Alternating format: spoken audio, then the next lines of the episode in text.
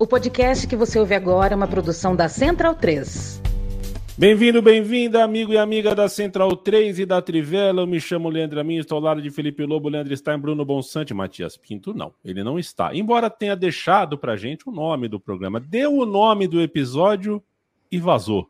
Este é Matias Pinto. Copa Copa Roca de Clubes, o Cláudio Sacramento já perguntou, Copa Roca de Clubes, a gente explica um pouquinho melhor sobre isso, mas a gente vai falar hoje de Libertadores, de Sul-Americana, a principal competição do continente, só ficou com brasileiros e argentinos, e brasileiros e argentinos fazer, fizeram por muitos anos um mata-mata entre eles, né, um festival, um confronto, que se chamava Copa Roca. É, Bruno Bonsante, eu, vou, eu vou te cantar. Quem que, quem que gosta mais de cinema de vocês três? Quem que vê mais filme, assim? Acho que sou eu, hein? Bonsa.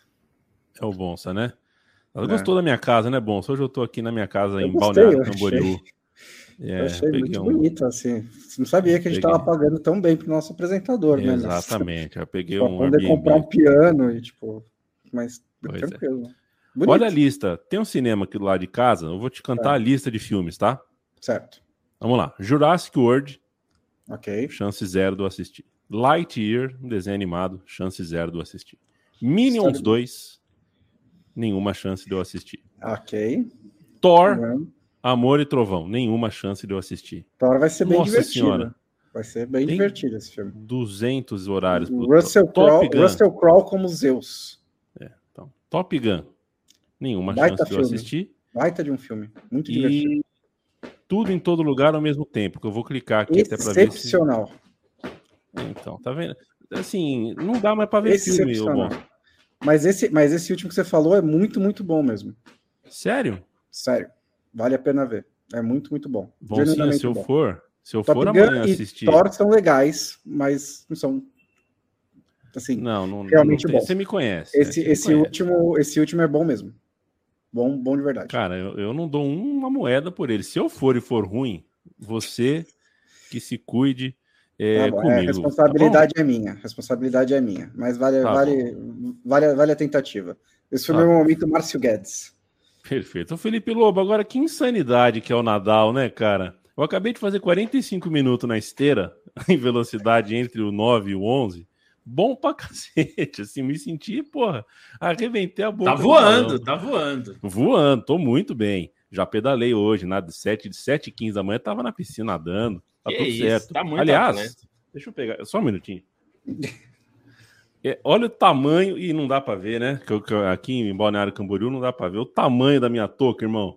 Quando o, cara, quando o cara tem a cabeça muito grande, é assim que vive, cara. A touca é um ah, pouco humilhante o tamanho beleza, dessa touca. Você faz supermercado com essa touca voltando do treino. a cabeça é muito grande, o cabelo está comprido, a gente comprou um tocão. Se vocês quiserem, muitos ouvintes que estão ao vivo com a gente, vocês é, peçam que eu, no fim do programa, termino o programa de toca hoje. Mas impressionante o Nadal, né, Felipe Lobo? Ah, que doideira, cara. É. Mas assim, o cara, para ter a contusão que ele teve, é porque ele vai além, bem além do limite, né? Não é que ele vai no limite, no limite vai. É a gente correndo na esteira ali, querendo chegar, passar de 10 minutos. O Nadal é um negócio fora de série. É fora negócio... de série. E ó, vou, vou dar um pitaquinho aqui, e aí talvez é. você. Sobre Top Gun, eu não sei se o Bonso vai concordar. Eu não vi o filme novo aí, o Maverick. Mas eu revi o antigo para. Porque eu não fazia muito tempo que eu tinha visto. E o filme antigo eu revi e fiquei. Porque na juventude as pessoas gostam muito do Maverick, do personagem do Tom Cruise, né? Mas bom mesmo, o personagem prudente, que não abandona os amigos, que é um cara sensato, que busca uhum. e, e sabe dar é, fazer condolências quando é necessário de uma maneira aberta, tal. É o Iceman, que no, todo mundo via como vilão na época, né? Tipo, era o rival, hum. mas no fim é ele. E no filme novo, ele já como almirante, é ele que dá a chance pro Tom Cruisinho lá, o Maverick, continuar na, na, na Marinha. Então o homem ainda é tá benevolente. Tá então é, é o tá Iceman, tá é, o, é o homem da juventude aí, que era. Todo mundo via como vilão, na verdade, ele é, é o é o cara sensato do rolê, a é fada sensata do Top Gun. Perfeito. É. Quero mandar um abraço pro Christian Barreto, Claudio Sacramento já mandei. Alexandre Padilha, bom trabalho, companheiro. Um abraço, Diogo Asenjo. Primeira vez que ele tá ao vivo. Um abraço para você, Diogão. Que Uno tá aqui. O Vitor Marques está aqui também, o Marcelo Rodrigues, sempre ouvindo na Aurelo. Hoje estaria ao vivo com a galera. É legal, quem apoia a gente pela Aurelo, quem apoia a Central 3 pela Aurelo, ajuda mais a Central 3 do que se fizer por outro lugar. Sempre bom lembrar isso. É, Rodolfo Ribeiro, um abraço. Pedro Padovan. E tem um pessoal, né? O Fabito Moino, um beijo para você. E o Leonardo Oliveira, por exemplo, assim como o Marcelo Rodrigues, estão encafifados com a camisa do Leandro Stein. O Leandro Stein está usando uma camisa do São José que ele traz para zoar, né? Porque é, é, ele veste essa camisa. Eu já pedi para ele, eu já pedi para meu primo. É, usar todo mundo usa, comprar para mim ninguém compra. Essa camisa do São José, que é modelo, eu sei, a tiragem é pequena, tudo mais. Agora, Leandro Stein, é, qual é o teu cachê? Quanto você cobraria para participar de uma transmissão, jornada de seis horas, transmissão com Aria Guiar, da competição anual de comedores de hot dog nos Estados Unidos? Acho que eu não tenho muita competência para comentar isso, Alguém embora tem? na época da Copa de 2014, né? Vamos lembrar que eu e o Biratã Leal comemos é verdade. Os cachorro-quentes da Copa acho, do Mundo. Eu acho que já, já te coloca numa posição bem qualificada. Tem sabores exóticos, e ainda digo que eu fui o único que comi todos os hot dogs, porque o Biratã afinou para o justamente o hot dog japonês, porque ele era feito com hot roll e o Biratã Leal, como vocês sabem, não come peixe, né? O japonês que não come peixe. Então, só eu que experimentei essa iguaria, mas seis horas de transmissão seria algo bastante complicado. E sobre a camisa do São José, aproveita que está na promoção aí esses tempos. Eles estavam fazendo várias promoções de camisas aí. Vou procurar, o, manda o link. Os Estados Unidos são um país muito peculiar, né? Muito. Eu assisti um pouco, viu, o Bons? É? Porque assim, é, é tão peculiar. Não, passar não, na ESPN. Imagina, uma, é, um, é um, uma curiosidade, né? Um pouquinho mórbida ali, né? É, eu preciso entender por que, que a ESPN banca esse evento. Passa para o Brasil é. um evento inteiro, põe, põe o Areguiar, comentarista, tudo. Olha, a disputa do cachorro-quente em si é o grande finale apenas, mas é tipo um Oscar, assim. Tem a disputa de bebedor de limonada. Ah, Meu, o cara bebe um galão de limonada. Bruno Bonzé. Cara, é uma vergonha, cara. Isso tem que acabar. Isso é, isso é tipo. É, é, tem que estar tá no mesmo clarificado igual torado, assim, sabe? Tipo, não dá mais, gente. Já estamos.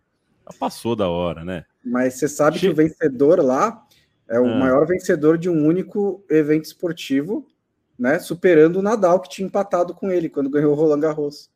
Ele ganhou acho que Apareceu. 15 vezes e o Nadal ganhou 14 vezes. Apareceu esse gráfico. É. Antes da prova, apareceu esse então, gráfico. Então, é. É, o Ari Aguiar é muito bom comunicador, né? Quando a gente vê, a é. gente está meia hora assistindo o cara lá. É, um abraço para o Ari Aguiar. Ô, gente, a Copa Roca de Clubes é o nome do episódio de hoje, porque a Libertadores definiu os seus participantes nas quartas de final. Enquanto a gente grava, tá rolando. É, é, é tá, tá rolando Sul-Americana agora, tem Libertadores hoje, a gente ainda não sabe quem passou de estudiantes e Fortaleza, por exemplo, mas a gente sabe que só tem brasileiros e argentinos na corrida pela taça a partir de agora. Então a gente vai dar uh, uma passada pelos, pelos resultados, pelo jogo, pelas situações uh, e pelos contextos dos quadrifinalistas da Libertadores. Depois fala um pouquinho de Sul-Americana. Eu começo contigo, Bonsante, falando sobre o Atlético Paranaense do Felipão. É... O futebol reserva místicas, não tem dúvida disso. O futebol tem a coisa da memória a, a, famosa memória competitiva que muita gente confunde, debate, que é peso de camisa, que não é, que é peso da história, se tem, se não tem. É, o fato é que o Felipão sabe motivar, sabe unir um elenco, é, sabe ajeitar a casinha para jogos de mata-mata, historicamente, com poucos, é, e faz um começo formidável de trabalho no Atlético Paranaense, um trabalho que ele chegou falando que não ia fazer, começou fazendo meio que, ah, tá bom, vou fazer, hein? Vamos ver. Mas não é, é. para eu estar aqui. E quando viu, ele está nas quartas de final da Libertadores, com o Fernandinho chegando. O Atlético Paranaense está numa onda muito, muito boa. E quando a bola entra aos 46 do segundo tempo, com torcida visitante, embora o presidente do clube em questão não queira torcida visitante, é, a gente percebe que o Atlético Paranaense hoje é um dos times mais felizes desse é. país. Assim, primeiro, sobre a questão da Copa Roca, acho que a gente não pode surpreender, né? Que a Comembol dá metade das vagas para os dois países mais ricos do continente e eles dominam ali a competição, né? Óbvio que isso vai acontecer. É, quando a mística começa a acontecer várias vezes com a mesma pessoa, né? Você começa a se perguntar se essa pessoa não é um bruxo, né? Porque não é a primeira vez que essas coisas aconteceram com o Filipão. Era um jogo que estava caminhando assim, tranquilamente para a disputa de pênaltis, né? O Atlético Mineiro não parecia, o Atlético Paranaense não parecia perto do gol é, de, de, empate, né? Depois do Rock Santa Cruz fazer um golaço, né? Para abrir o placar, acho que vale destacar também esse gol do Rock Santa Cruz, que ele pega a bola na entrada da área ali pela direita e sai ciscando como se ele tivesse. Não sei nem se com 18, 19 anos ele fez gol assim, né? Mas é um, um, uma jogada de muita qualidade do atacante veterano do, do, do Libertad, e depois foi substituído pelo Oscar Cardoso.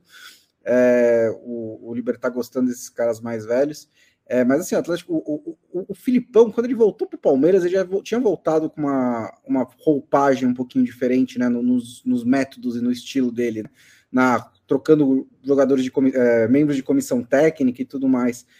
É, não teve vida longa no Palmeiras, nem o, o, a, o trabalho em si ou a modernidade, mas é, ele parece, para mim, ser um treinador. Eu acho que a discussão se ele é ultrapassado ou não é irrelevante, mas ele parece ser um treinador que está tentando ainda se atualizar com as coisas novas, está tentando buscar né, como ser relevante no futebol é, de hoje em dia. E ele conseguiu no Palmeiras, ele foi campeão brasileiro, e ele está conseguindo no Atlético Paranaense, porque mesmo que né, o trabalho pode degringolar a qualquer momento, mas a sequência de resultados que ele está tendo, né, a vitória sobre o Palmeiras no Allianz Parque, é, chegar nas quartas de final da Libertadores, é, são resultados concretos, resultados verdadeiros e muito impressionantes que ele está conseguindo com um time que não é super cheio de recursos, né, de jogadores muito jovens, né, que, que, que alguns jogadores, é, o perfil de contratação do Atlético Paranaense é pegar jogadores em baixa, tentar pegar jovens com muito potencial, e é com esses,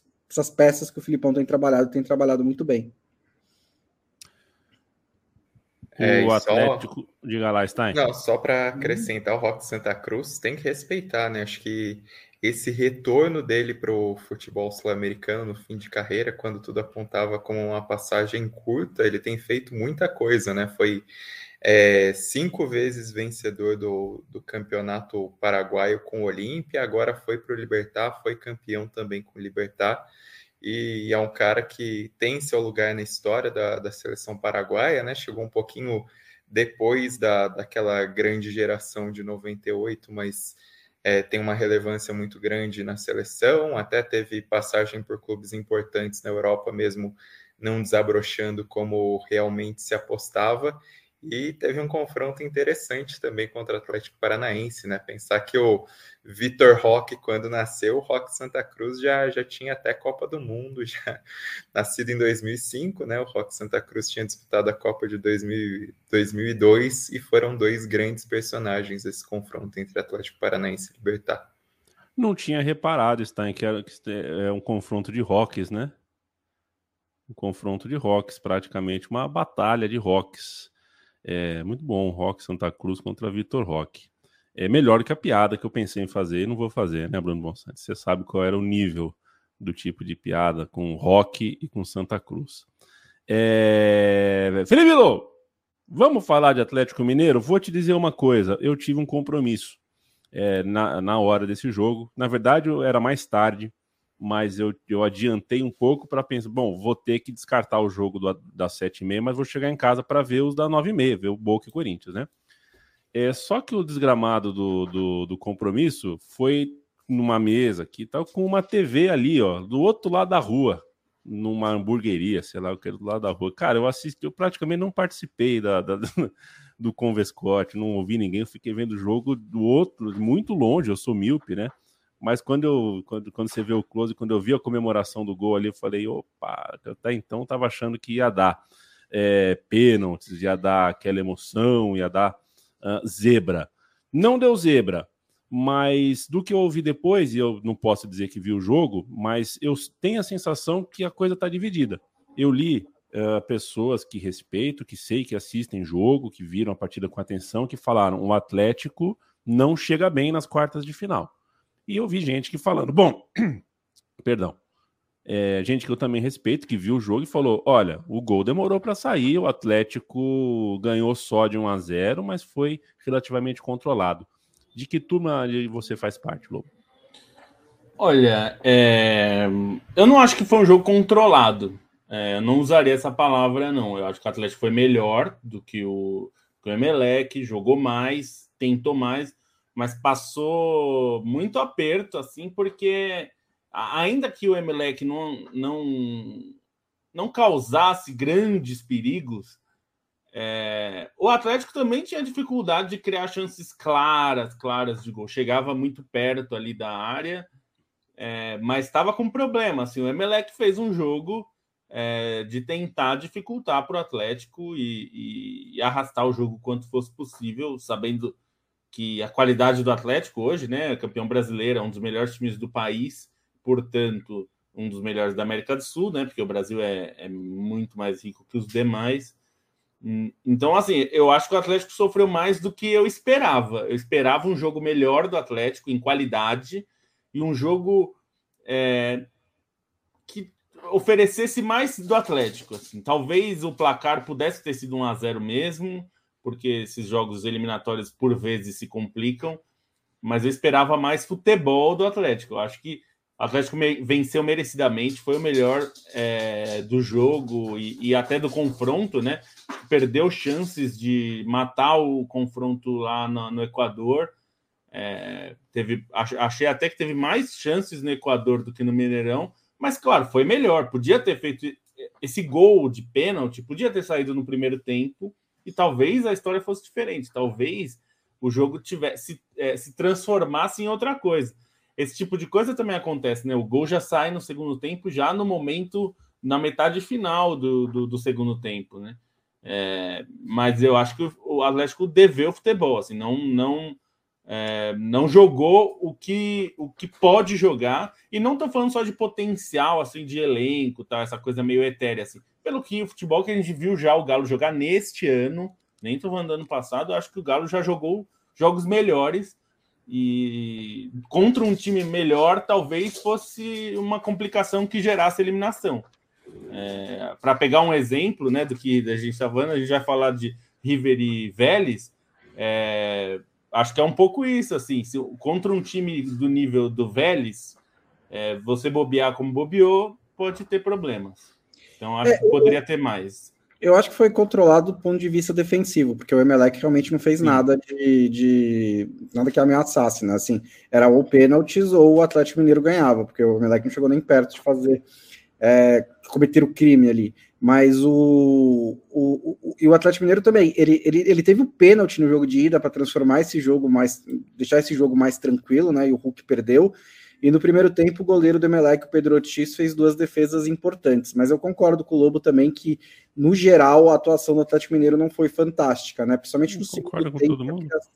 foi... Oi? É, eu sou muito maleável, né? Tá no muro? É, é, é, a, mas a criação do, do, do Atlético Mineiro, principalmente no segundo tempo, não foi muito boa. Então, se é, se é para escolher um dos dois lados, eu acho que o Atlético não chega tão bem assim nas quartas de final. Mas tem o Hulk, que, que, que é um negócio impressionante, né? Em qualquer jogo você vê o Hulk jogando no futebol sul-americano e, e, ele sobra, ele parece em uma outra categoria. É, acho que sobre o Atlético Mineiro, é, time está mais dependente do Hulk nesse ano, né? Acho que o nível de atuação do Hulk é, tão bom ou até melhor do que no, em relação ao ano passado, mas com um nível de, de dependência muito grande, né? É, mas o Atlético Mineiro tem uma margem de crescimento em relação a jogadores que, que voltam de lesão e em relação também é, às contratações, né? Um time que está contratando muito em volume, acho que ainda tem que ver o quanto que vai ser realmente em qualidade é, em que nível esses caras vão chegar, né? Porque também são jogadores que estão é, sem atividade, que não vêm em momentos tão bons, que, que vêm de, de ligas mais periféricas. Então, é um questionamento sobre esses reforços do Atlético Mineiro, mas é um elenco que se torna ainda mais encorpado em relação ao que já tinha, né?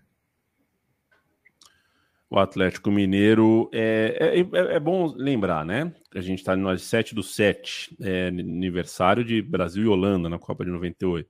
aniversário do Sema, meu irmão de vida, um beijo, Sema. E falta um mês para as quartas de final. E muda muita coisa em um mês no nosso futebol. O Atlético Mineiro tem muito para mudar, até porque é, não é só no, no anímico, no depender do, do, que vai ganhar ou perder nos próximos dias aí, se vai jogar bem, vai jogar mal, mas efetivamente che estão chegando novos jogadores no Atlético Mineiro que mudam, uh, uh, né, mudam as possibilidades de troca, com o banco de reserva mais forte, enfim. Muita coisa muda em um mês. Agora, Lobo, uh, um mês para o Atlético Mineiro é uma coisa, um mês para os outros times todos é uma coisa. Um mês para esse Corinthians é, é uma revolução. Né? O Corinthians, que ganhou a classificação na bomboneira anteontem, é muito diferente do Corinthians de daqui 25 dias. É muito desfalque, é muita gente de fora. É, o que o Corinthians conseguiu na bomboneira é, é, grande, porque historicamente é muito raro de você ver um time brasileiro ganhar lá, e pelas circunstâncias, estão já faladas nos últimos dois dias, as circunstâncias de lesões do Corinthians uh, são, são, são raras, né? É raro a gente ver tanto desfalque assim. É... Daqui um mês é outro Corinthians. O fato é que o Corinthians está lá. Tá lá e acho que tem que ser valorizado o Vitor Pereira por ter conseguido essa classificação. Foi um jogo. Eu, eu, acho que foi um jogo totalmente previsível, tá? Não teve assim. Foi, claro, para o torcedor é muito é, emocionante, né? É, e é, é, um jogo cardíaco, né? Muito, eu vi relatos de muitos corintianos sofrendo, né, no, é, vivendo ali uma noite de, de emoções, mas eu achei um jogo bastante previsível, assim, como eu até brinquei aqui, é, vendo o jogo com cinco minutos, que putz, vai ser 0 a 0 o Corinthians vai levar nos pênaltis. É, não, não querendo prever, né? Podia ter dado Boca, enfim, mas é que o jogo tinha cara de 0 a 0 porque o Boca é, ainda que tivesse, é um time, estava com um time completo, é, perdeu o Salvio, né, que foi negociado e é uma falta grande, mas é, era um time que era favorito, tinha conseguido empatar fora, é, pegava um Corinthians bastante remendado, né, bastante mesmo, sem, não é só o número de desfalques, né, é a qualidade do desfalque, né, é, muitos jogadores de peso fora, né, e, e até os substitutos dos jogadores de peso fora. Então, muitos desfalques importantes. É, mas tinha cara de ser um, um, jogo de 0 a 0 de um jogo travado, porque o Corinthians sabia que precisava fazer esse jogo, o Corinthians sabia que precisava é, segurar o, o, o, Boca, e o Boca nunca mostrou assim no jogo é, qualidades o bastante para sufocar muito o Corinthians. Assim. Eu sei que teve muitas, muitos chutes, uh, tem muita gente que postou a estatística, né? 20 chutes a um, então. Mas uh, qualitativamente teve uns dois ou três muito bons ali, defesas importantes, é, chances mais, mais relevantes mesmo. Mas não, eu não achei um sufoco assim que o Boca é, não, massacrou não o Corinthians é, e o Corinthians deu sorte assim, ou então é, segurou. É, é, foi melhor porque né, era a circunstância, era esperado mas eu achei que é, ficou devendo, como deveu vários jogos, viu? O Boca não é um time que tem conseguido muita coisa. Não por acaso o Sebastião Batalha foi demitido. Não foi só hum. por isso, ele tá com uma treta lá no, no conselho com o Riquelme, que é o homem forte da, do Boca. Mas o futebol do Boca é um futebolzinho bem safado, viu? Bem, bem sem vergonha também.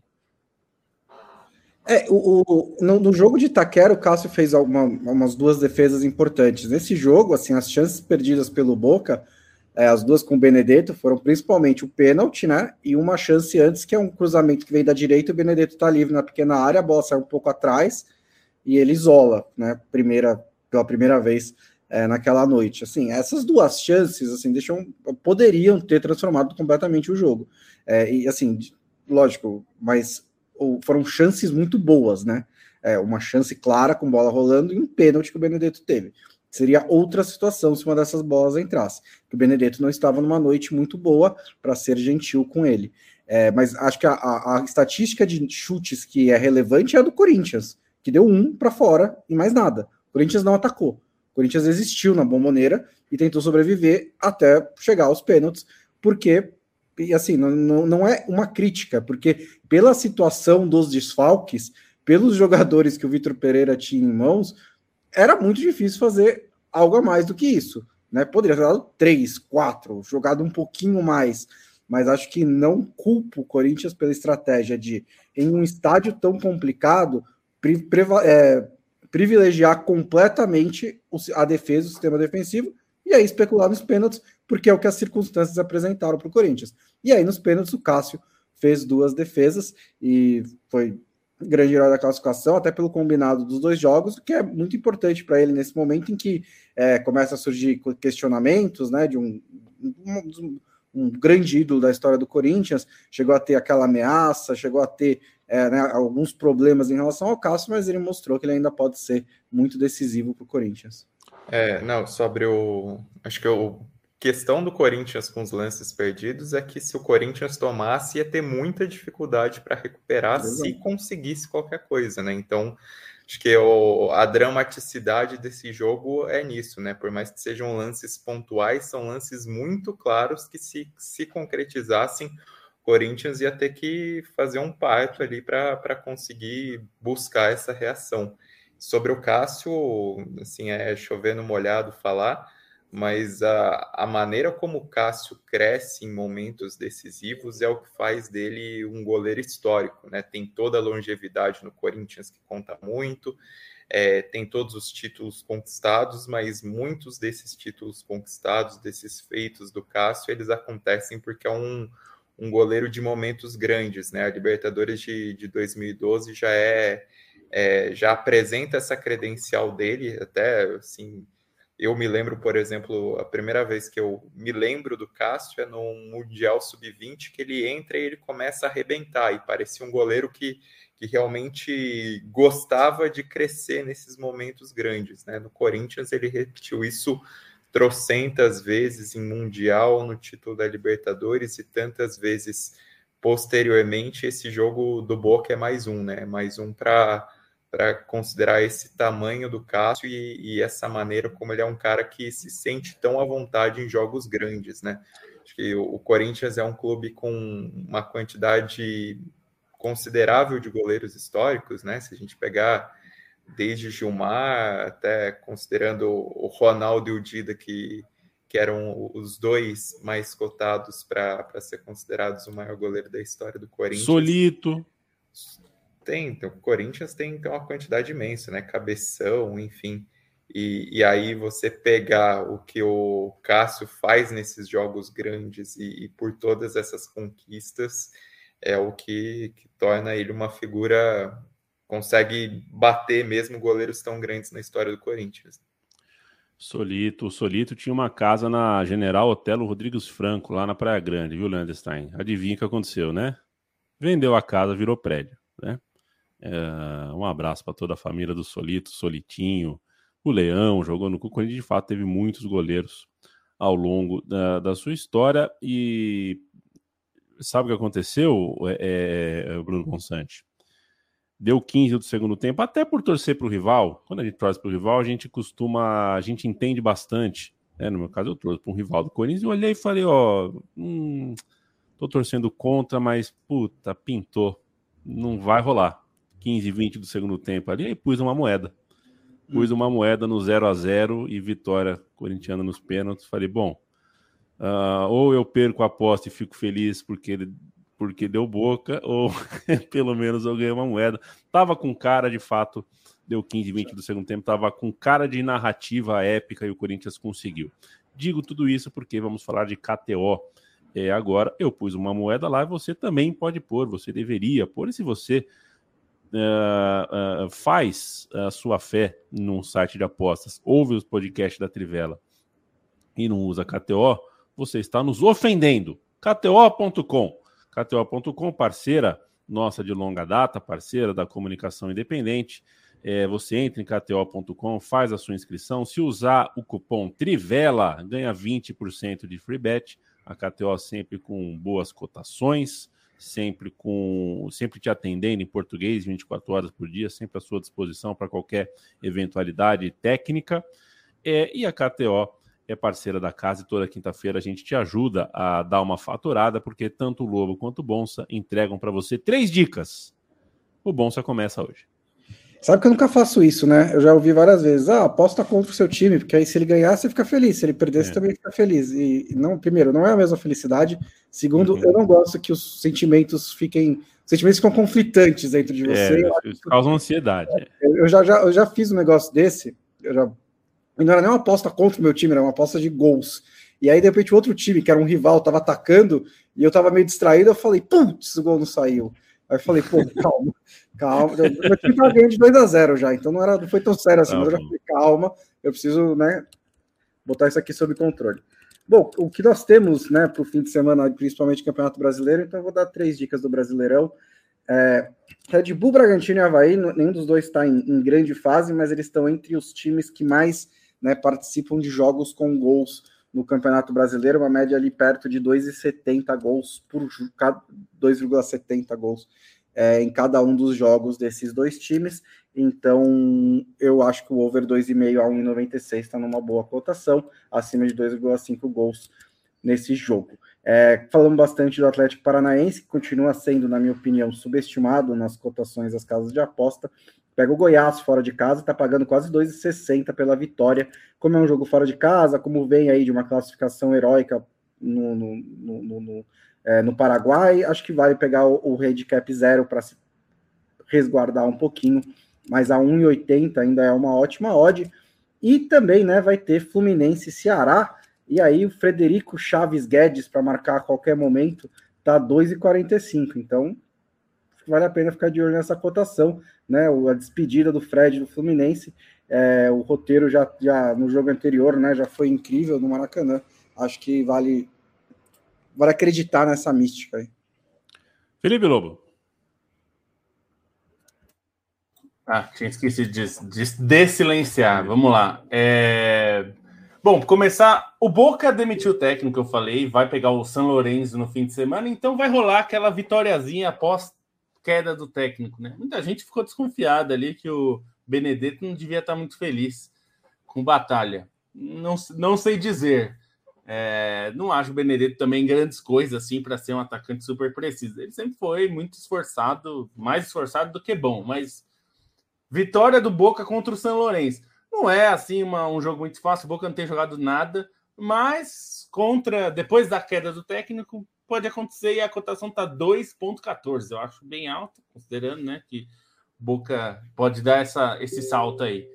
É, outro jogo interessante do fim de semana: Atlético Mineiro e São Paulo. É, o Atlético Mineiro, com tudo isso que a gente falou, né? De, de, é um time muito bom, não jogou tão bem contra o Emelec, é, mas é ainda é um dos grandes times é, do Campeonato Brasileiro. E aqui, olha, tem duas coisas. Eu apostaria em mais de dois gols e meio, considerando que é, o time do São Paulo é um time é, que tem tentado atacar, nem sempre é muito bem sucedido, é, mas é um time que não é também um as da defesa. Então, é, somando essas duas coisas com um ataque muito bom do Atlético, mais de dois gols e meio parece bastante razoável, ainda mais com uma cotação de dois, é uma cotação bastante boa também para esse. E aí a gente chega em Corinthians e Flamengo. Esse Corinthians e Flamengo, para mim, é, é, é, é, um jogo interessante de ver, é, mas eu acho que aqui a vitória do Flamengo tá, mais, tá uma cotação muito boa, considerando que o Corinthians ainda vai estar tá muito desfalcado, se desfalcou bastante. É, tem ainda jogadores se recuperando. O William dificilmente vai jogar, por exemplo. Ele foi para o sacrifício na, na, Argentina, mas nem entrou em campo. E, e, e, muita gente acha que ele não tinha a menor condição de entrar em campo, mesmo numa emergência. Então, imagino que Flamengo empolgado, fez 7 a 1 né? Fez o Davi Luiz ter um 7 a 1 a favor na carreira, quem diria. Mas aí a vitória do Flamengo está pagando muito bem. A vitória do Flamengo, ainda que em Itaquera, é, que é sempre difícil e tudo mais, mas está pagando 2,45. Não, não acho que é um resultado muito fácil de prever, porque o futebol brasileiro é sempre difícil, mas 2,45 uma vitória do Flamengo neste momento, com o Corinthians sofrendo com desfalques, acho bem interessante. Então, são essas três. KTO.com. KTO.com. Beijo e abraço a todo o time da KTO. Entra lá, uh, veja, tem muitos esportes, tem a modalidade malandrinha, tem uma porção de coisas lá para você apostar, inclusive fora do esporte. É, jogos eletrônicos, enfim. Dê um pulo na KTO e um beijo a todo o time da KTO. Vamos continuar falando. Primeiro, deixa eu mandar um abraço aqui para o Nicolas Hoffman, é, que mandou um café aqui para a gente e perguntou: a Alemanha já teve rivalidades locais como as de Stuttgart, Colônia, Munique, etc. Mas Kickers, Fortuna, 1860, etc., sumiram. Como voltar a ter isso? Valeria um simpósio, né? É, mas vocês têm uma resposta rápida para isso? Acho que vale um pouco de, de gestão, né? A gente vê alguns clubes, assim, muitos clubes que ascenderam na Alemanha é, nos últimos tempos são clubes relativamente novos que, se, que conseguiram se estabelecer a partir de bons trabalhos é, nos bastidores, né? Tem, tem muitos casos assim, não precisa citar só o Leipzig.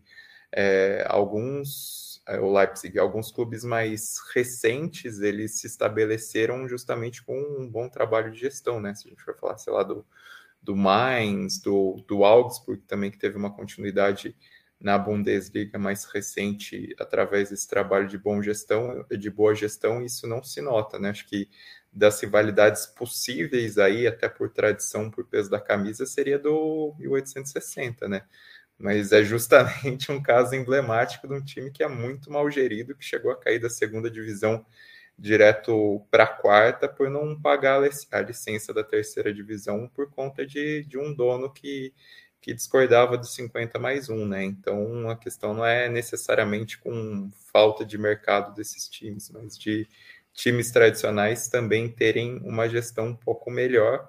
Se a gente for até olhar para a pirâmide da Bundesliga, né? Colônia ainda tem uma possibilidade agora com Vitória Colônia na terceira divisão, tem Berlim com, com essa ascensão recente do, do Union Berlim mas não são necessariamente os clubes mais tradicionais os mais bem geridos na Alemanha. Perfeito. Muito obrigado, Leandro. Obrigado, Nicolas. Valeu. É, vamos falar, terminar nossa, nosso giro pela Libertadores. A gente tem sete classificados. Daqui a pouquinho começa o outro jogo. É, Bruno Bonsante, o negócio é o seguinte: o Palmeiras fez 5 a 0 no Cerro Portenho, daquele jeito que aconteceu recentemente em outra partida em, em, em solo em, em, competição doméstica, né?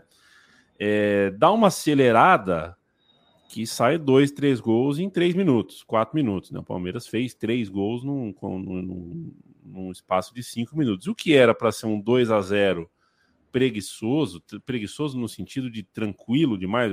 É impossível um time do Abel Ferreira ser preguiçoso, pelo que eu entendi do perfil de atuação desse técnico.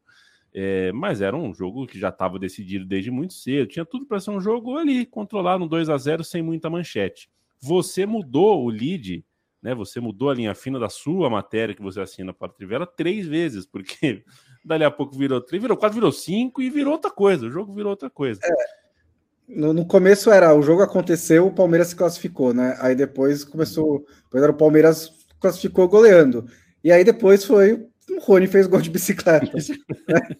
Aí eu tive que, que ir para o terceiro lead, né? Mas é, é, então, o jogo tava nessa assim, não dá, o Palmeiras tinha uma vantagem. Primeiro, o Palmeiras é um time muito melhor do que o seu Portenho. E tinha uma vantagem de 3 a 0 jogando em casa, né? Então não tinha nenhuma necessidade também de é, apertar. É, é ele já tinha ganhado mais ritmo, né? Para os primeiros 30 minutos do jogo são muito ruins. É, mas quando o Rony entra no lugar do Rafael Navarro, já já já tá começando a acontecer um pouco mais de coisa, né?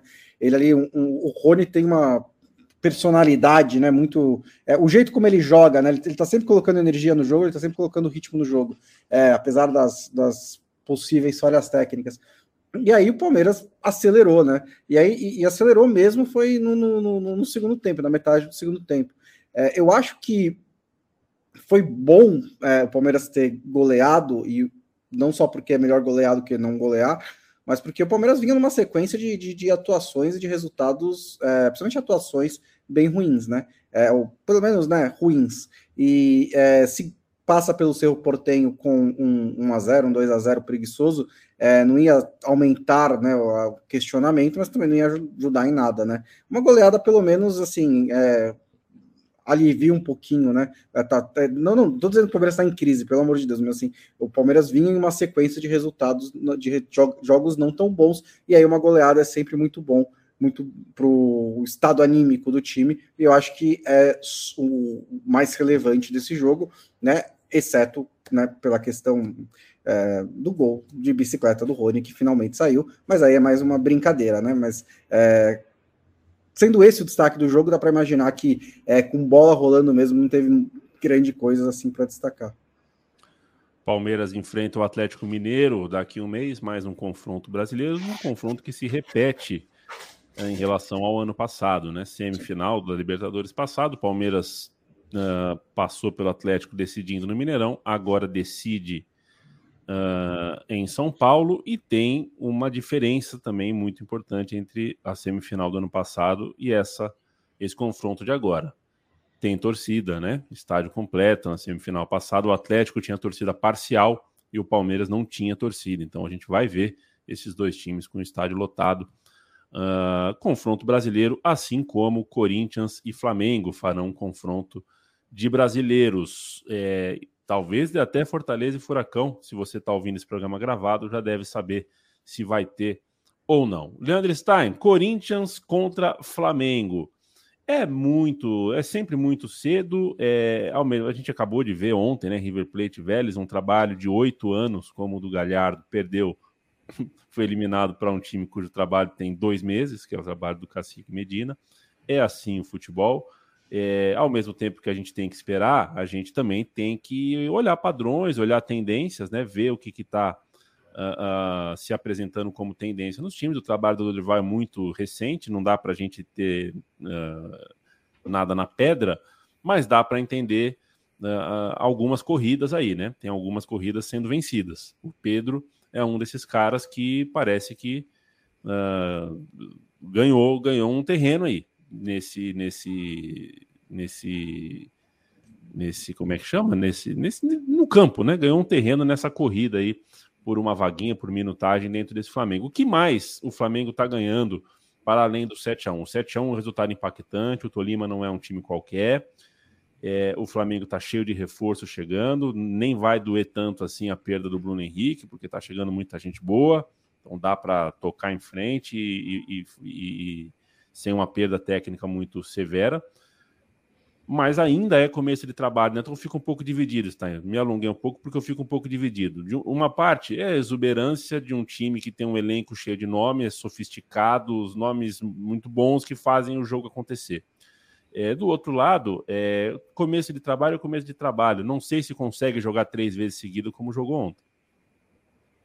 É, acho que o ponto para o Flamengo é, é, realmente isso, né? Saber o quanto essa partida é, é uma quebra de padrão que pode se continuar ou, ou, é só um ponto fora da curva. Obviamente não continuar sempre com 7 a 1 mas é um Flamengo que, por mecanismos, pela maneira como jogou, pela maneira como funcionou, agradou muito, né? Não é só uma questão de placar, não é só uma questão é, da maneira como os gols saíram a rodo, foi uma, um Flamengo que justificou o placar. Isso é muito importante, porque se a gente for analisar a campanha do Flamengo na Libertadores, ela é excelente se a gente olhar só os resultados. Né? O Flamengo veio de uma fase de grupos muito boa, em que ganhou cinco jogos e o único tropeço foi o um empate fora de casa com o Tadieres, que é outro time que está nas quartas de final. Só que era um Flamengo com muitos questionamentos, era um Flamengo que, na forma, ele não acompanhava o nível dos resultados que estava apresentando. É, a vitória fora de casa com o Tolima também foi muito importante, mas não que o time tenha agradado, né? Acho que seguiu um pouco o padrão do que foi na fase de grupos. Foi um resultado para manter esse alto nível do Flamengo, mas foi um Flamengo que teve um bom início de jogo, mas flertou ali com a derrota, passou no passou sufoco no fim, dependeu da, da redenção de alguns jogadores que antes eram execrados. E nesse jogo, nesse 7 a 1 foi um Flamengo insaciável que jogou de uma maneira excelente, principalmente ali nos 20 primeiros minutos, né, que foram decisivos para construir esse resultado, e depois não perdeu de vista a, a, vontade de marcar mais gols, né? É um Flamengo que é, a maneira como buscou recuperar a bola foi uma, uma atuação muito importante do Flamengo nesse sentido, né? Essa pressão pós-perda, essa maneira como o Flamengo ganhou o meio-campo e ali o, o, trabalho dos volantes funcionou muito bem, né? O João Gomes, que é um dos principais jogadores do clube no ano, e o Thiago Maia, que oscila, mas que foi, foi uma, teve uma grande partida é, nessa quarta-feira. E aí, outro ponto do Flamengo que para mim foi vital para esse resultado é o entendimento do time, né? Essa, essa movimentação e essa leitura de espaço dos jogadores do ataque e aí é que entra o Pedro, porque foram, foi uma atuação com quatro gols marcados, com passes na, na construção de outros dois gols, né? Ainda que o, o gol do, do Gabigol tenha, o lance com o Gabigol tenha sido num gol contra, mas foi um cara que ajudou muito nesse entendimento do Flamengo, nesse funcionamento coletivo do Flamengo.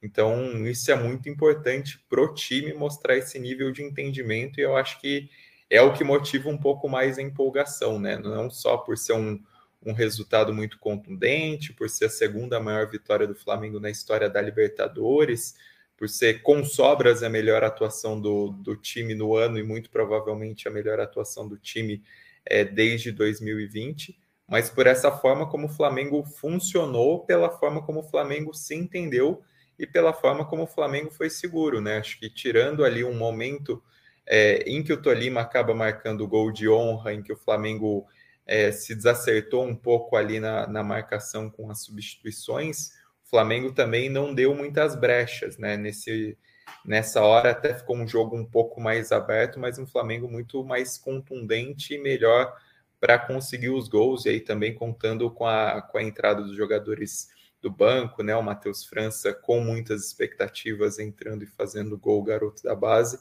Então, o, que eleva o ânimo do Flamengo é muito essa questão do entendimento do time. Agora, a questão é ver o quanto isso vai durar, como vai ser o desenvolvimento dessa parceria com o Pedro e com o Gabigol, que era algo muito cobrado a diferentes técnicos e que uh, se corresponde muito bem agora, né? Até pela maneira como os dois podem sim se complementar e são dois é, atacantes muito inteligentes, que são totalmente capazes de se entender bem, e também na questão dos próprios reforços do Flamengo, né? Como o Flamengo vai absorver isso e vai encaixar, por exemplo, um Everton Cebolinha, um Vidal, podendo ter outras possibilidades, podendo ter outros encaixes do time, como mostrou nessa, nessa quarta-feira, e que talvez não seja tão favorável para um Vidal entrar ou para um Cebolinha entrar. Então, acho que vai ser um pouco essa resposta do Flamengo em cima também do que fez, em cima da motivação para não se empolgar tanto, e em cima da regularidade, que é algo que o Flamengo precisa, ainda que o, o nível dos resultados entregues nessa Libertadores seja muito bom, mesmo que não com a forma, com a qualidade de jogo que o Flamengo esperava e tanto que, que trocou de técnico nessa temporada justamente por isso. Sou fã desse Wendel, hein? Se vier. Bom, não que precise dele, né? Se vier, fica muito forte. Não, o time do Flamengo já tá muito forte. É, vamos ver, vamos ver. Vamos acompanhar, porque é, desde que o time do Jorge Jesus encantou, né? Ou desencantou para nos encantar, que a gente sempre fica nessa expectativa, né? Quando esse time do Flamengo, esse esqueleto, né, essa espinha dorsal do Flamengo acerta um, dois jogos como acertou nesse 7 a 1, a gente já esfrega as mãos e fala: "Opa, será que a gente vai passar mais um trimestre de sonho, né, vendo jogos uh, especiais?" O Flamengo deu essa deu essa adocicada na nossa boca. Eu vou querer ouvir o Bronça falar de Sul-Americana não sem antes só fazer o final da Libertadores, falando dos confrontos argentinos, né? Que eu acho, não sei se você concorda comigo, Stein, estão é, classificados os dois que jogaram mais pelos 180 minutos mesmo, né? O Vélez é, não, não tinha que ter saído do jogo de ida só com 1 a 0 é, poderia, deveria ter vencido por dois ou por três gols de diferença. Não seria nenhum absurdo dizer isso. Foi categórica a vitória. E o River não merecia vencer mesmo. O River marcou um gol, a regra do futebol, essa regra que eu discordo frontalmente, essa regra que é, uma mão que não seria pênalti se fosse do zagueiro, é falta quando é do atacante. Eu acho que a regra tem que ser a mesma para os dois jogadores que estão na disputa. É, o gol deveria ter sido legal, o gol do River Plate, mas o River Plate não fez uh, a partida para tirar a classificação da mão do, do, do, do River Plate, fez, do, do Vélez, fez 10, 15 minutos de boa né, no abafo, começo do jogo, com a torcida junto, a fumaça, faz aquela fumaça de começo de jogo, depois faltou. Eu não sei, eu até li, uh, tem, tem um, um, um, Me foge agora quem foi que escreveu isso no Clarim é, sobre a média de idade do time do River Plate. Né? O time do River Plate é muito talentoso, mas tem uma média de idade avançada. Entrou em campo com 31 anos de, de, de média de idade, algo assim. E aí, quem, quem vem do banco para tentar salvar é o Soares, não aquele, né? Não o Soares que, que só vem só vem se for no, no, no filé. É, aliás, estou falando brincando, mas é para a gente levar em consideração. O Soares não deve ser o único a pensar isso quando cogita vir jogar no Brasil. Muito jogo, muito jogo e muita viagem. Tem jogador que pensa um pouquinho e resolve não vir jogar no Brasil por causa disso, entre outras coisas. Mas o Soares, que entrou no fim da partida para tentar mudar o cenário, também um veterano, enfim, faltou. O Quinteiro já né, não é um veterano, mas também não é nenhum menino. Acho que faltou perna pro, pro, pro, pro River Plate mesmo. O time do Vélez, o segundo tempo principalmente, não não não sofreu gol, sofreu alguma pressão, mas jogou, jogou, jogou. Gostei muito da atuação do, do De Los Santos, zagueiro, zagueiro pela direita do zagueiro uruguaio, né? Pela direita do, do, do Vélez, jogou um partidaço, toda a bola aérea, bola pelo chão, cortou muita bola. O time do Vélez muito seguro em campo, muito organizado para se defender e muito, muito, muito à vontade com a proposta que tinha de jogo. Classificou, desde o jogo de ida tava, tava com essa cara. Já terminei o jogo de ida achando que ia dar problema pro, pro River e deu. E a outra partida, entre Tadieres e Colom, é, acho que é mais ou menos a mesma coisa. O Colom achou o gol uh, no, em Córdoba jogando muito pior, né? O, o em casa merecia ter vencido a partida. E não venceu, saiu com um empate arrancado no fim na marra. E aí em Santa Fé, de novo, jogou uma partida melhor. A partida de volta, a partida de, de, de ontem eu não assisti, mas todos os relatos dizem que voltou a jogar melhor, né, Stein? É, eu acho que sobre o River e Vélez, a discussão fica muito contaminada por essa discussão de arbitragem, né? E no fim das contas, se, se debata ao meio, mas a arbitragem acertou em cima da regra, né? Mas o Vélez foi claramente melhor no primeiro jogo, indiscutivelmente. É, poderia, assim, o River teve algumas chances claras nesse jogo de volta, mas de novo o Armani é, fez defesas fundamentais e acho que nos 180 minutos o melhor jogador do River Plate foi o Armani. Então isso também diz muito sobre o que o Vélez fez no confronto, né? Foi um time que transmitiu segurança defensiva em vários momentos, conseguiu bloquear o jogo do River Plate conseguiu anular o Álvares, né, que tinha muita expectativa por essa despedida, e ele não conseguiu ter uma despedida à altura do que se esperava. Um River Plate que veio do título argentino, veio de uma boa fase de grupos, mas que não chegou no momento bom nos mata-matas, e o Vélez, diferentemente, cresceu muito com o trabalho do, do Cacique Medina, né? E em relação ao Tadieres e Colom, o, o, primeiro empate foi um resultado que o, o não mereceu, né? É, poderia ter feito muito mais pela quantidade de chances que criou. É, parecia um resultado muito ruim, ruim, pensando que ia jogar a volta em Santa Fé, pensando na pressão que o Colom costuma botar em casa, pensando é, no fato do Colom ter sido primeiro do grupo e de ter alguns jogadores individualmente é, melhores até, né, mais renomados, mas de novo o Tadjeri se mostrou mais time, se mostrou mais encaixado, criou chances melhores já para construir esse placar no primeiro tempo, conseguiu o gol no, no início do segundo com um chutaço do Girotti, né, que inclusive era um jogador do River Plate, E, e aí o, o Colón teve muitos problemas para conseguir criar, né? Foi um time que buscou muito o jogo direto, é, tentou, esboçou uma, uma pressão no final ali, mas o, o Antiope acabou, é, enfim, um, bom um jogador. Fusca, um Fusca 1.0 na arrancada ali, acabou perdendo um lance que ele ia partir sozinho para o gol. Também o, o Colom não foi bem nas, nas alterações, né? Algumas escolhas é, do, do Falcione, e acho que, que dá para questionar também o Gadiardo por algumas escolhas que ele fez no time titular que também atrapalharam o River Plate. Acho que os dois técnicos eliminados foram mal nesse sentido, e o Tadieres acabou fazendo 2 a 0 ali já no, no finzinho, num contra-ataque, passa merecidamente. É, comparando as duas equipes que passam para as quartas de final, para esse confronto, acho que o Vélez leva um pouco mais de créditos por ter superado o River Plate, é, por ter sido muito seguro no confronto, mas acho que até pelo tanto que produziu, o Tajeres merece, no mínimo, ser colocado como um concorrente à altura e não duvido que, que consiga também essa classificação pela maneira como conseguiu é, produzir muito contra o Colón, né? Então é, foram dois aspectos de classificação diferentes, dois times que mereciam passar com muito mais folga por aquilo que foi o cenário dos dois confrontos, ou o Vélez perdendo muito gol na ida, mas muito seguro na defesa, e o Tadjeres produzindo muito para conseguir relativamente poucos gols, só três gols.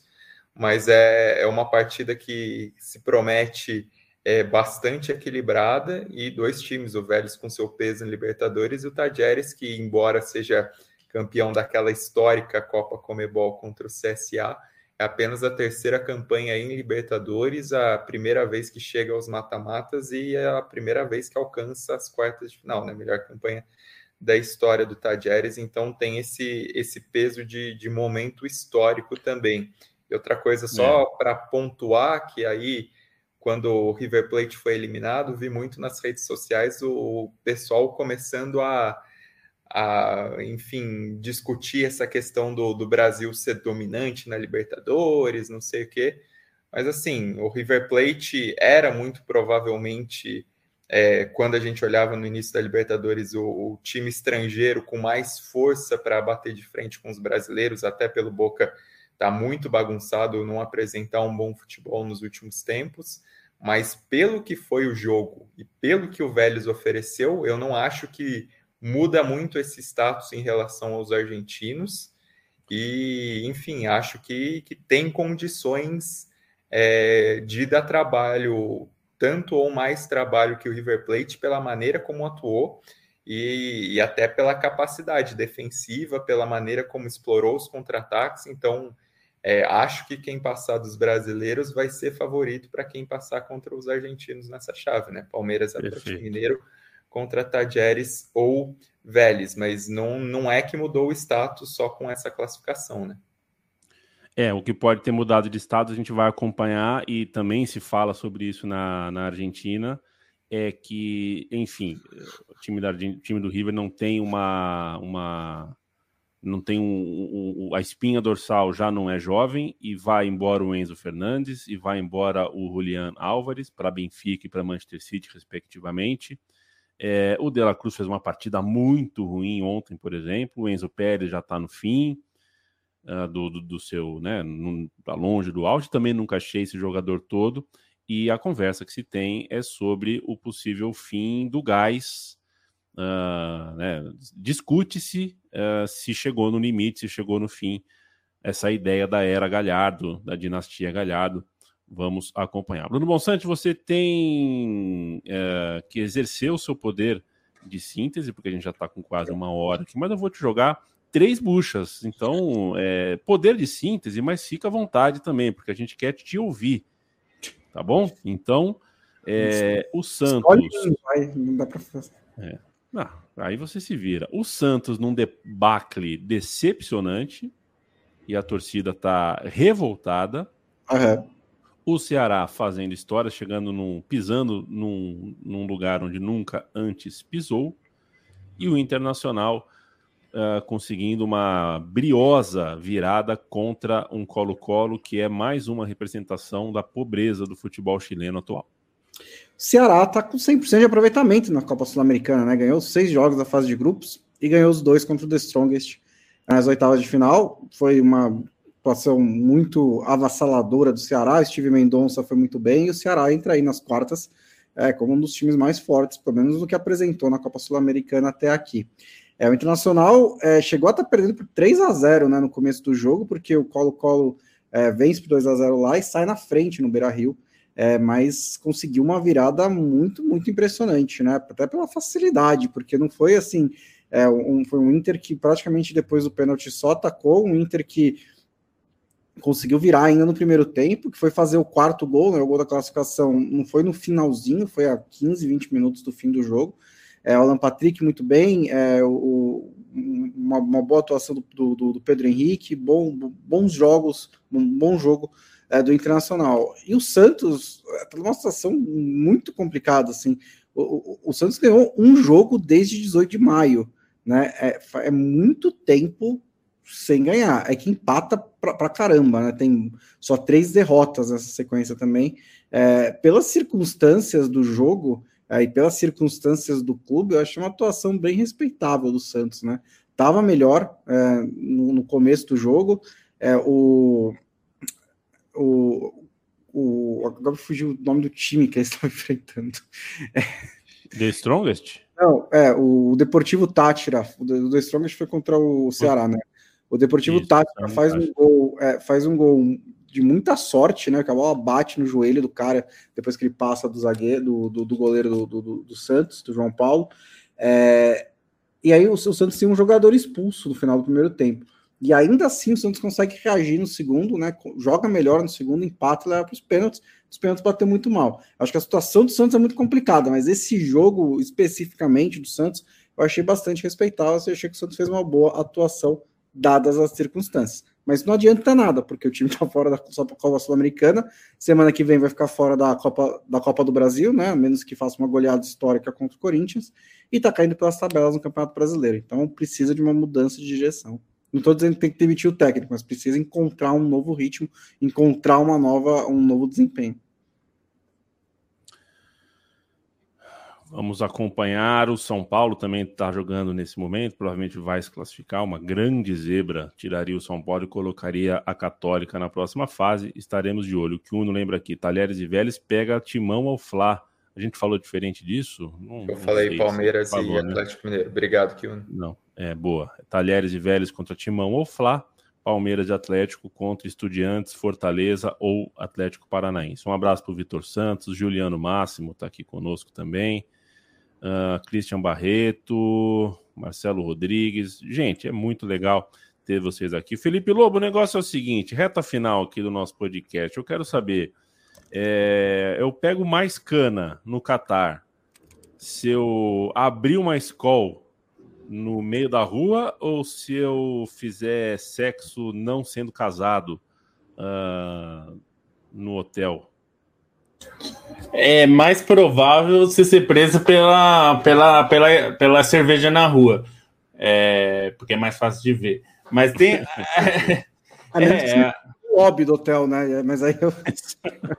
eu vou ser preso por outros motivos, né? Não... É, pois é. é. É, é que aí você é preso é, no Brasil também, se você, enfim, fizer sexo no lobby do hotel com quem quer que seja. Mas é, não, o ponto é que o Bonsa fez uma matéria falando sobre uma, uma informação né, que está sendo apurada aí pela Reuters e que não é uma surpresa que o comitê organizador está dizendo basicamente que, olha, a gente não vai mudar porcaria de regra nenhuma e a FIFA que se dane. É, ele não falou com essas palavras, mas o que os organizadores da Copa disseram é que venda de bebida alcoólica é só em restaurantes e bares autorizados. É, nas fanfests se esperava que houvesse uma liberação. Aparentemente, ela vai ser muito mais restrita do que provavelmente a FIFA gostaria e a, principalmente a patrocinadora Budweiser gostaria. É, e, e vai ser muito difícil conseguir cerveja e álcool em geral no Catar. É. Vai ter é, vai muita restrição dentro. Durante o jogo não vai vender vai ser vendido antes e depois, em janelas e restrições bastante grandes. E é bom lembrar que no Catar, assim como em outros países ali da região, mas o Catar é, especificamente, bebida alcoólica é muito caro. É muito caro. É, então, na Copa, já é caro em países onde se vende cerveja abundantemente. No o... Catar, a tendência é que os preços sejam é, então, bastante altos. 100 reais. É, é, o pint de cerveja, né, que dá uns dos 500 ml de cerveja, é, aparece até a 18 dólares do Qatar, né, o que dá uns 100 reais para um copo de cerveja. Mas a Reuters também, na, na, reportagem original delas, tem uma fonte que diz que é, estão considerando também colocar um teto né, no preço da cerveja nos locais de Copa do Mundo, que aí seria menos do que isso, seria coisa de 5 ou 6 libras, é, porque se for praticar o mesmo preço né, do, acho que o do, do, do, do, que o Qatar pratica habitualmente seria inviável. Acho que o ponto aí é que o Qatar não cedeu, né? Ou cedeu muito pouco, porque a, uma das principais patrocinadoras da FIFA é a Budweiser, da Copa do Mundo, é a Budweiser. É, no Brasil não podia beber do, no estádio durante os jogos e o Brasil modificou a lei para isso. Na Rússia também, mesma coisa, modificou a lei para isso e é, durante muito tempo havia uma expectativa de que o Qatar, a FIFA ia fazer a mesma coisa com o Qatar, né? É, mas o Qatar não cedeu e pelo jeito vai manter uma política de bebida alcoólica muito mais próxima da sua usual é, do que conceder, abrir mão das coisas para a FIFA. É, eu só, assim, fico um pouco me soa um pouco estranho que esteja sendo decidido quase em cima da hora da Copa do Mundo, né? Porque a Budweiser é uma patrocinadora antiga da FIFA, o Qatar foi escolhido em 2010 para ser sede da FIFA, é, não pode beber no Qatar desde sempre, e aí eles foram resolver, decidiram, né? Bater o martelo, vou bater o martelo daqui a um mês sobre a política de bebida alcoólica, né? Não sei por que, que demorou tanto, mas tirando isso. É, é... Tá. Vou resumir rapidinho. É, o negócio é: a FIFA do Blatter não deixaria. É, só que a FIFA do Blatter não queria o Qatar. Então, é. talvez a briga. Provavelmente a FIFA do Blatter teria tirado a Copa do Qatar. E aí a FIFA do Infantino não queria o Qatar, mas também não quer pagar a multa do Qatar. É. Houve essa conversa. O Qatar falou: ó, se alguém quiser mexer comigo, eu vou cobrar os bilhões, que são bilhões mesmo, bilhões de dólares de multa por não realização, porque o contrato está assinado. E aí a FIFA do Infantino não tem essa força política com esses caras para brigar, vai engolir seco o que é, mandar e o que, na verdade, o que está fazendo é para as próximas Copas a tendência é ter políticas muito menos restritas. É, é, não estou falando nem de cerveja, tá? Estou falando de qualquer outra coisa. É, a FIFA teve que incluir várias coisas aí por pressão externa é, como questão de direitos é. humanos, estrutura, é, tudo mais que a gente não via acontecer. É, via a FIFA atropelar os países, agora não é mais assim. E só que aí tem essa Copa, que é uma Copa herança de um comitê executivo que nem existe mais. Bom, uh, eu tomei eu tomei um negocinho na rua nos Emirados Árabes, misturado num suco. É, venham me prender, pulam, pulem no meu peito policiais emiratenses. É, é só deixando claro. Sim, mesmo. É só deixando claro a política de bebidas, porque tem países que é seco, né? Você não pode beber é. mesmo. É, no Catar, você não pode beber em público, mas pode beber em locais designados, né? Um ou outro bar. E tem uma loja de bebida alcoólica em todo o país, que na, na qual turistas não podem comprar bebida alcoólica e imigrantes, né, moradores estrangeiros, que é quase metade do país, só podem comprar com permissão para beber em casa. Então, é, com essas regras que a galera tá trabalhando lá. Duro, hein? Duro, duro, Sim. duro demais. Provavelmente vai ser a pior Copa em termos de torcida e, e, e clima de todos os tempos, né? Provavelmente. É... E, e um, um, viva para estádios lotados e com cerveja, né? Na Eurocopa feminina. Falaremos mais disso ao longo do mês. Começou a Eurocopa feminina. Dois jogos lotados. Dois jogos. Mas... Um, um quê? Teve dois jogos, um lotado e ah, teve um recorde de público né, da, da Euro Feminina, 68 mil pessoas em Old Trafford, viram a Inglaterra ganhar da Áustria por 1 a 0 é, o segundo jogo no St. Mary's Stadium foi, teve um público menor, cerca de 9 mil, 10 mil pessoas, mas também era um jogo entre Noruega e, e Irlanda do Norte, né, que também é, faz parte ali do, do país, é, e, mas teve um público menor mas com certeza é, é, é, assim, é muito provável que o público recorde do futebol feminino saia de novo, porque a final vai ser em Wembley, né? Então é possível que bata esse. esse... É, e estaremos de olho, acompanharemos. E vamos embora nesse momento. O podcast da Trivela está terminando. Um vi... Inaki Williams, pisa, pisa manso, pisa direitinho, viu? Pede com licença, trate bem as pessoas. Não é porque você é uma estrela que você pode chegar na seleção de Gana assim e achar que, que entendeu? Os caras se classificaram sem você. Vai na boa. Você. Mas é legal, hein? É, Eu um. é muito dessa... legal.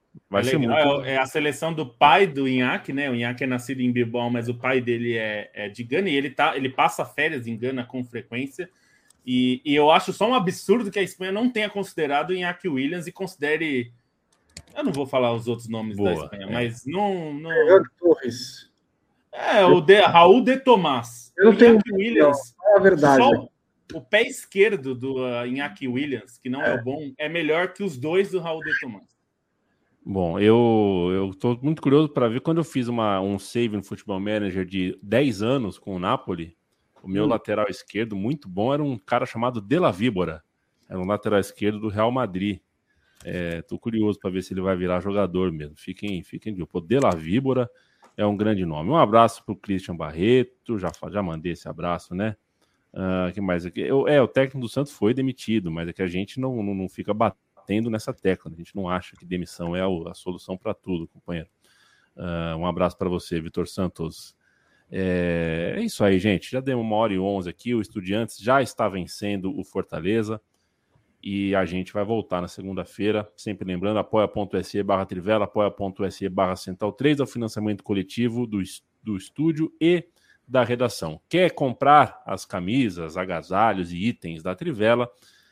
trivela.com.br barra loja ou capred.com.br barra Trivela. Eu fui Leandro Amin, eu estive com Leandro Stein, com Bruno Bonsante, com Felipe Lobo. Vocês fiquem agora com a porrada. Aliás, um abraço às amigas uh, e amigos, colegas de trabalho da redação da Gazeta Esportiva. Vocês ficam agora com a porrada que vale, a porrada do Super Fight.